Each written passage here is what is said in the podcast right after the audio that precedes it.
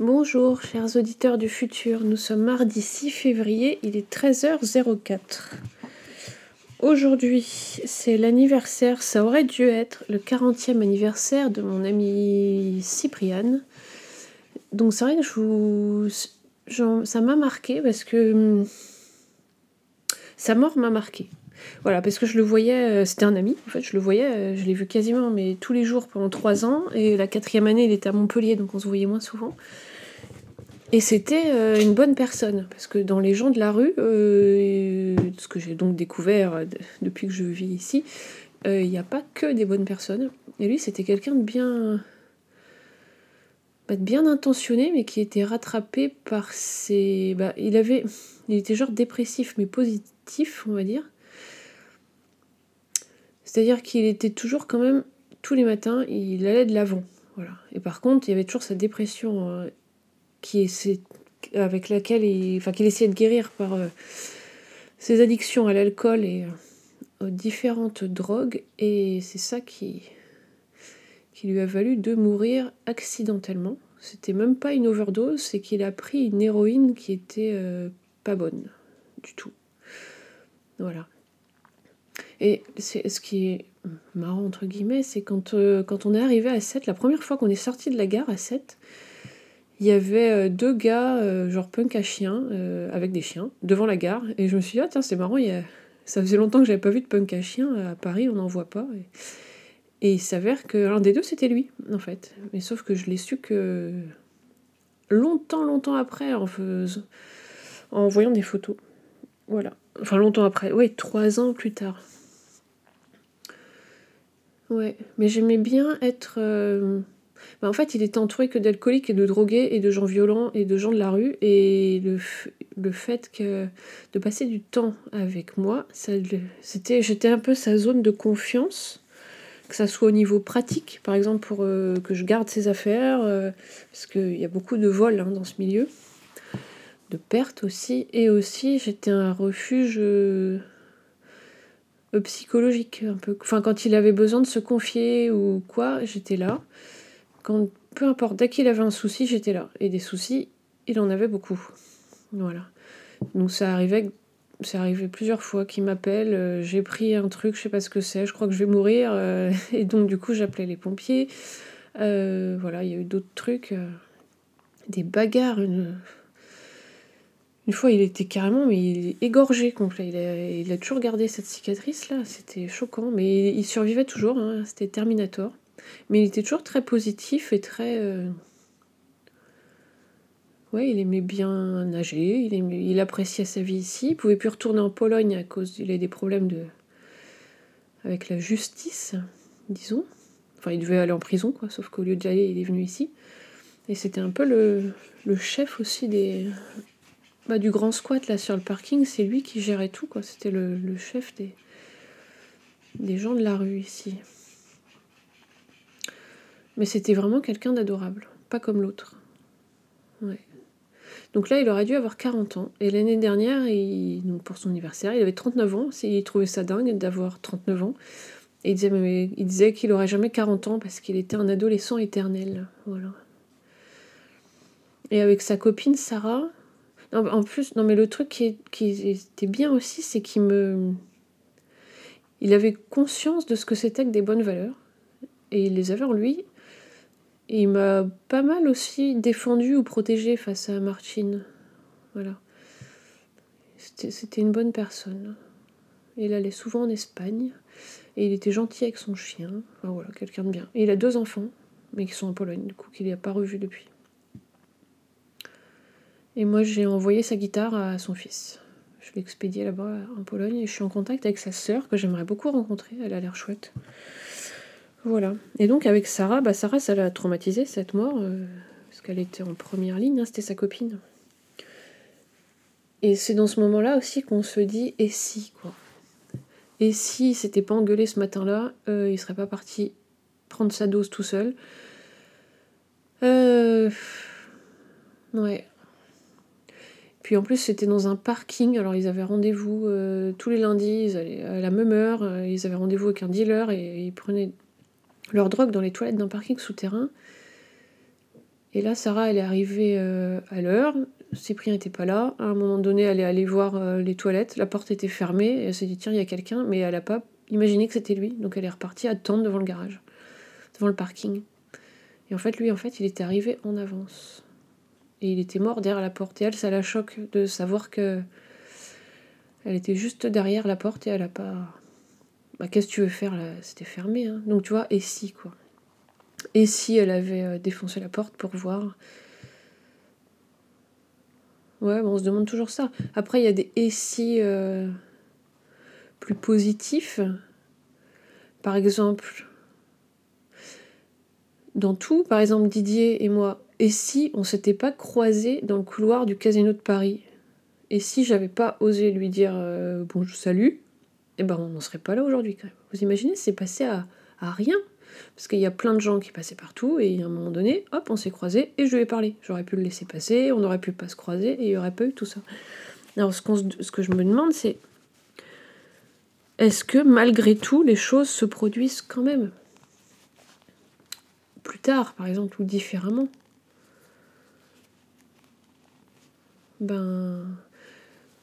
En tout cas, moi je pense qu'il faut jamais forcer les choses. Il faut rester dans un truc naturel. Quand on force, après, il y a, un retour de bâton tout le temps. C'est bizarre. Hein. après, il faut forcer quoi? Si. Euh, si on a l'intuition. Écoutez, je ne sais pas. Bon, en tout cas, pardon aussi pour mon dernier épisode qui était pas euh, génial, puisque je suis en mode petite fourmi là. Hein. Euh, le, le SPM revient, syndrome prémenstruel, bonjour. Donc mode petite fourmi, mode petite fourmi qui se dit oh là là je suis moche, je suis inutile, euh, tout ce que je dis ça n'a aucun intérêt. Donc du coup, bon, enfin bon, c'est pas grave. Personne n'est obligé d'écouter. Ça c'est vrai. Hum. Et je repense encore à tous ces, tous ces gens qu'on connaît, tous ces hommes qu'on connaît qui sont célibataires. Et je me disais, si j'étais célibataire maintenant, là, mais le stress en fait, euh, de faire tout ça, d'aller rencontrer des gens. De... En fait, c'est quoi? Faut trouver quelqu'un avec qui tu as le, le feeling, que les phéromones agissent, que la compatibilité intellectuelle agisse, et comment, à partir d'une photo Tinder, tu t'en rends compte? Il n'y a pas. Euh, faut, c'est un peu se lancer à l'aventure, quoi. de temps en temps, quand j'ai une copine euh, qui, a Tinder, je lui dis vas-y, montre-moi les mecs qui y a autour, là. Mon Dieu, je saurais pas lequel choisir. aucun, j'en choisirais aucun. Euh, déjà, conseil, si vous avez un, Tinder, bah, on sait tous, hein, les photos, il faut qu'elles soient bien. Et moi, je vous conseillerais, demandez à une, une copine, une fille, de vous prendre en photo. voilà.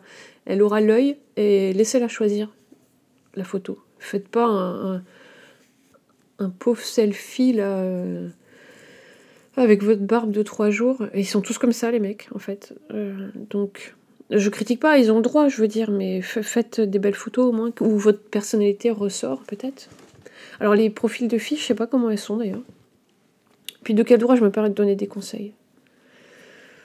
Non, puis ça doit être stressant, là, comme on voit par exemple au Japon et aux États-Unis, depuis des années, les, jeunes ne flirtent pas vraiment ensemble, ne couchent pas ensemble, il y a un espèce de blocage au niveau physique. Euh, de l'hygiène et de pas être aussi euh, physiquement dans les standards de, beauté de ce qu'on voit dans les films, quoi. Les films, les vidéos euh, courtes porno, où les filles, elles sont soit toutes bronzées de manière uniforme, genre t'as fait des UV, ou toutes blanches et roses, ou euh, toutes... Enfin, elles ont des super corps, hein, ça c'est sûr. Des super peaux, en tout cas, mais... Mais dans la vraie vie, on n'est pas comme ça non plus. Donc imaginons là, si j'étais célibataire, euh, déjà, déjà moi l'été, mon corps il est bicolore. Hein. Je, suis, euh, blanche sous mes, mes, shorts et mes jupes, hein. et les jambes elles sont bronzées, d'accord, mais donc c'est vrai qu'on pourrait être gêné. Et puis j'ai l'impression que les nouvelles générations sont très exigeantes malgré elles, quoi, sur les apparences. Donc ce serait gênant tout à coup de se retrouver. Euh, non, de toute façon, je suis pas jeune déjà. Oui, donc en fait, je verrais des vieux qui connaissent déjà. Alors, du coup, des gens de mon âge, c'est des gens qui auraient des ex, des enfants, possiblement. Des méfiances, parce qu'à partir de 30 ans, je dirais qu'on commence à se méfier. Enfin, tout ça, ça complique, quoi. Entre le mental et le physique. Et ce truc de compatibilité, parce que des fois on rencontre quelqu'un et hop, il se passe un truc, et on a le, corps qui réagit ou, ou l'esprit. Mais en photo, non. Après, il y a différentes graduations. Il y a des garçons, j'aime bien les regarder, d'autres, je peux m'imaginer vaguement que je les embrasse, et d'autres, euh, oui, où tu as envie de faire autre chose avec. Mais ça se contrôle pas. Et pour le coup, l'attirance sexuelle pure, moi, c'est très rare, hein. euh, franchement. Non, j'aime bien regarder les gens, moi. Et là, quand je vois Yoko et, ses copines, elles sont toutes entre filles, elles euh, sont en couple entre filles. Enfin, il n'y a pas de garçons, quoi. Elles sont pas attirées par les garçons. Et ça se fait de plus en plus aussi chez les jeunes. Alors du coup, ça évite euh, d'expliquer des choses techniques pour qu'elles soient en, en, sécurité et en bonne santé. Donc c'est pas mal. Elles font leurs expériences euh, comme elles veulent. Ouais, c'est pas mal. Bah écoutez, voilà, c'était un petit épisode très court. Et je me suis remise à lire un peu les actualités, mais euh, je préfère lire les, articles sur euh, la nature. Ouais, en ce moment, j'ai envie de devenir aventurière animalière. C'est le métier du jour. Et cet après-midi, je vais faire de la peinture. J'ai trouvé une grande euh, image de New York dans la rue au moment où je parlais avec Richard L. Quand on se faisait des échanges. Et hop, dans la rue, je trouve un grand tableau d'une vue de New York. Et là, aujourd'hui, je vais peindre par-dessus. Voilà ce que je vais faire. Et je prépare les concerts de Chouillard. Ouais. Donc, bah, tu sais quoi? Moi, je pense que pour la première fois, je vais vous mettre une chanson à la fin. Une chanson que Cypriane aimait beaucoup euh, jouer avec sa guitare. Allez, à bientôt. La prochaine émission, ce sera certainement une interview. Salut, je vous laisse avec... Euh, Mislovitz, un groupe polonais qui chante Peggy Brown. Peggy Brown, o Peggy Brown, kto ciebie ukochać będzie umiał? O Peggy Brown, o Peggy Brown, kto ciebie ukochać będzie umiał? O Peggy Brown, o Peggy Brown, kto ciebie ukochać będzie umiał? O Peggy Brown, o Peggy Brown, kto ciebie ukochać będzie umiał? Jedyne, choć wciąż myślę, to ciemno włosa dziewczyna przy nas, choć nie chcę dać.